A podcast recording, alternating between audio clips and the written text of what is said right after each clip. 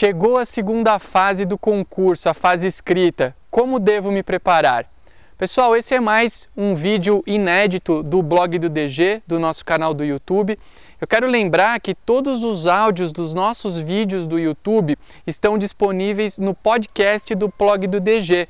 Podcast que pode ser localizado tanto no SoundCloud quanto, no, quanto nos podcasts da Apple. Você curte esse som, os áudios dos nossos vídeos e até outros áudios inéditos quando estiver fazendo uma caminhada, na academia, no trajeto para o trabalho. Muito legal os podcasts e eu acho que vocês devem fazer uso dessa ferramenta também disponível no nosso blog. Chegou a hora da segunda fase do concurso concurso de São Paulo, concurso de tantos estados pelo Brasil. E a pergunta é: quais são as dicas básicas para uma segunda fase? Como me preparar para uma segunda fase? A segunda fase é uma fase prática, uma fase escrita, e por isso que uma dica fundamental é que você tenha uma boa caligrafia.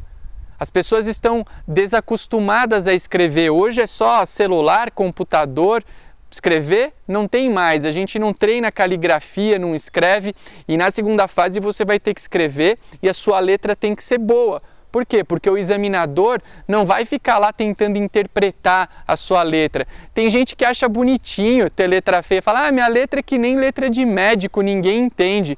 Isso vale na sua brincadeira, num, num, trabalho aí talvez, mas no concurso treina caligrafia. Se você precisar, até compre um daqueles caderninhos e escreva, escreva, escreva, por quê? Porque isso é fundamental para que a sua, a sua escrita seja compreendida.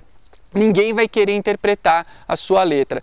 Segunda dica importante é que você não fique repetindo na sua prova o conteúdo das leis que você pode levar para ela. Na segunda fase, nós podemos ter acesso aos códigos, às, às leis. E tem muita gente que sai da prova falando: Nossa, eu escrevi tudo, mas esse tudo era conteúdo de código, de letra de lei, uma cópia expressa ou às vezes até implícita desse conteúdo.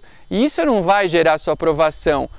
Já caminhamos aí para uma próxima dica, que é a dica de que seu conteúdo tem que ser inédito. Você tem que colocar história, princípios, classificação, conceitos, uma série de circunstâncias que deem um ar diferente para a tua escrita, que deem ineditismo para a tua escrita, que você consiga ter um conteúdo diferente daquela lei que você pode levar. Por isso, treine bastante levar esse conteúdo é, inédito para o teu trabalho.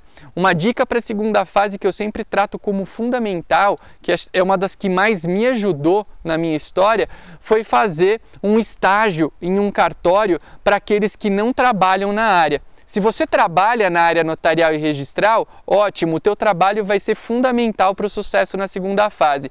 Se não trabalha, não tem uma experiência, procura o cartório da tua cidade e veja se você pode estagiar alguns dias para entender a rotina prática de trabalho desse cartório. Essa dica tem valia muito grande para uma segunda fase.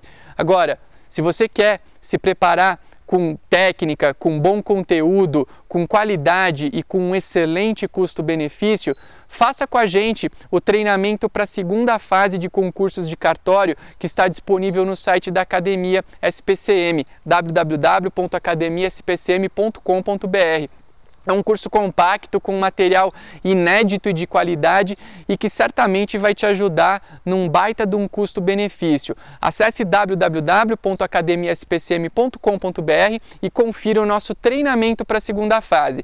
Se gostou desse conteúdo, curta, compartilha, divulgue, pois assim vocês me ajudam no intuito de difundir o direito notarial e registral. Muito obrigado e até a próxima oportunidade.